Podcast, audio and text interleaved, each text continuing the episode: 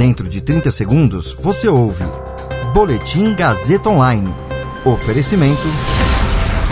Se você tem muito o que dizer e quer escolher uma profissão para dar voz às suas ideias, a Faculdade Casper Libero é o seu lugar. Jornalismo, publicidade e propaganda, relações públicas, rádio, TV e internet. Todas as possibilidades abertas. Acesse casperlibero.edu.br e conheça as infinitas rotas que o mundo da comunicação oferece. Comunicação é mais do que uma escolha, é um modo de existir. Agora você fica bem informado e atualizado. Está no ar o Boletim Gazeta Online. No Parlamento Europeu, Bolsonaro é acusado de crimes contra a humanidade. Polícia Federal aciona o Supremo contra Ricardo Salles e diz que ministro dificultou a ação de órgãos ambientais. Eu sou Caio Melo e você ouve agora o Boletim Gazeta Online.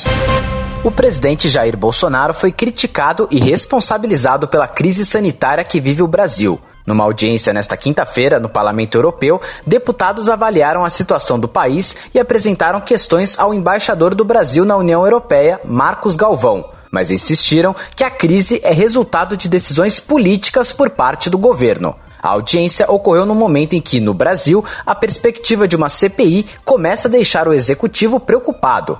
Na Europa, porém, a realidade é de que o Brasil representa uma ameaça sanitária global. O encontro não resultará numa votação e é apenas um debate, mas serve para pedir o impacto e a repercussão da crise nacional, além dos questionamentos internacionais. Uma das deputadas mais vocais na crítica foi a alemã Ana Cavazzini, eurodeputada pelo Partido Verde e vice-presidente da delegação do Parlamento Europeu para assuntos relacionados ao Brasil. Ela cobrou respostas sobre a morte de indígenas e o fracasso nas políticas, além de questionar o que o governo vai fazer para lidar com a fome. A deputada ainda quer saber para onde vai o dinheiro destinado pela União Europeia para o Brasil.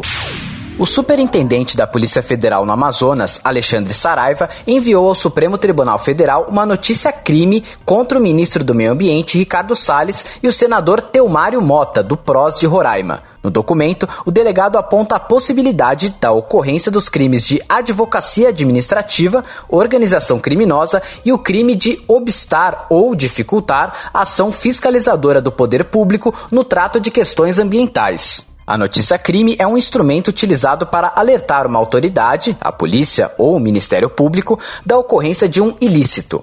O STF deverá decidir se abre a investigação contra Salles e Mota ou se arquiva. No fim do ano passado, mais de 200 mil metros cúbicos no valor de 130 milhões de reais de madeira foram apreendidos na Operação Randro Antos. Salles e Telmário têm feito declarações contrárias à operação da Polícia Federal, que levou à apreensão, além de defender a aparente legalidade do material e dos madeireiros investigados. Para Saraiva, Salles e Telmário tiveram uma parceria com o setor madeireiro no intento de causar obstáculos à investigação de crimes ambientais e de buscar patrocínio de interesses privados e ilegítimos perante a administração pública. Segundo o delegado, o principal argumento usado pelos dois, de que as terras de onde foi retirada a madeira é legal e a extração autorizada, não corresponde à verdade, pois as terras seriam derivadas de grilagem.